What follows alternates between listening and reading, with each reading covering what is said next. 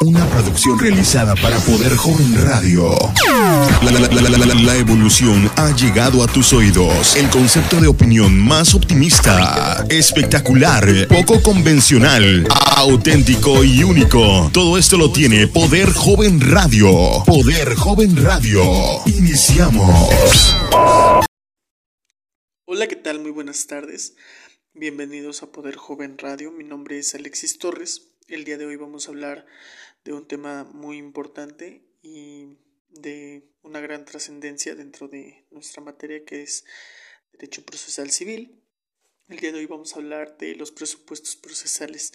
Me gustaría primero darte una pequeña introducción en base a lo que nos dicen los doctrinarios o los especialistas, como lo es el maestro Miguel Alejandro López Olvera.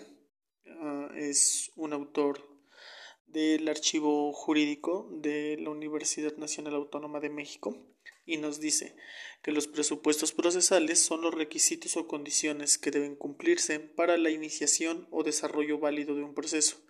La corriente más generalizada considera que los presupuestos procesales, en sentido estricto, son los relativos a la validez del proceso o a la relación jurídico-procesal y entre ellos pueden mencionarse como los más importantes, los relativos a la competencia del juzgador, al igual que la capacidad procesal, la representación o personería, la legitimación e interés jurídico de las partes.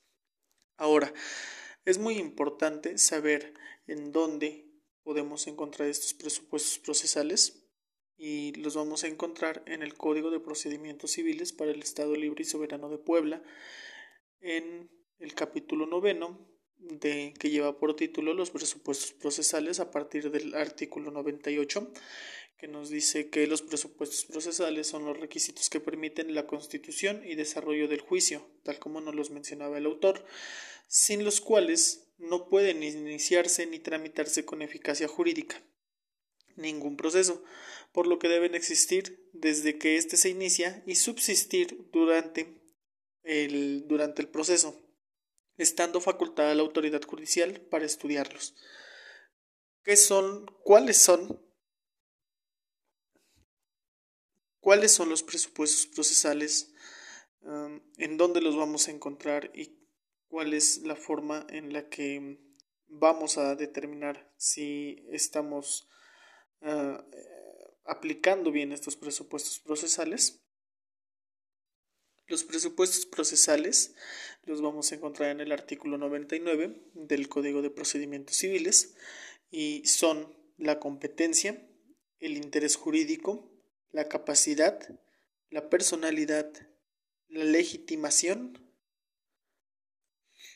la, representación, la presentación de una demanda formal y sustancialmente válida, y cualquier otro que sea necesario para la existencia de la relación jurídica entre las partes establecido por las leyes.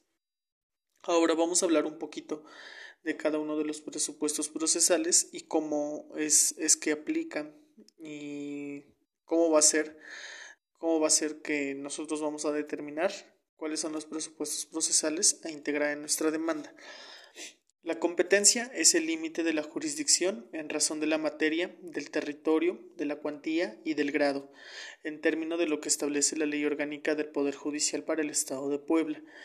Como, como ejemplo, me gustaría poner que el territorio es la división, es la división territorial que va a tener un juzgador para conocer de los asuntos que, que se presenten dentro de esa delimitación territorial.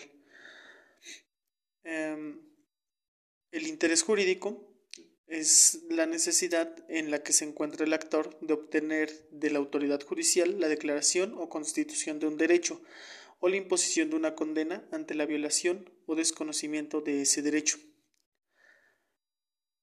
La personalidad, la capacidad jurídica eh, en que se encuentran una persona para comparecer a juicio también es muy importante y es otro de nuestros presupuestos procesales.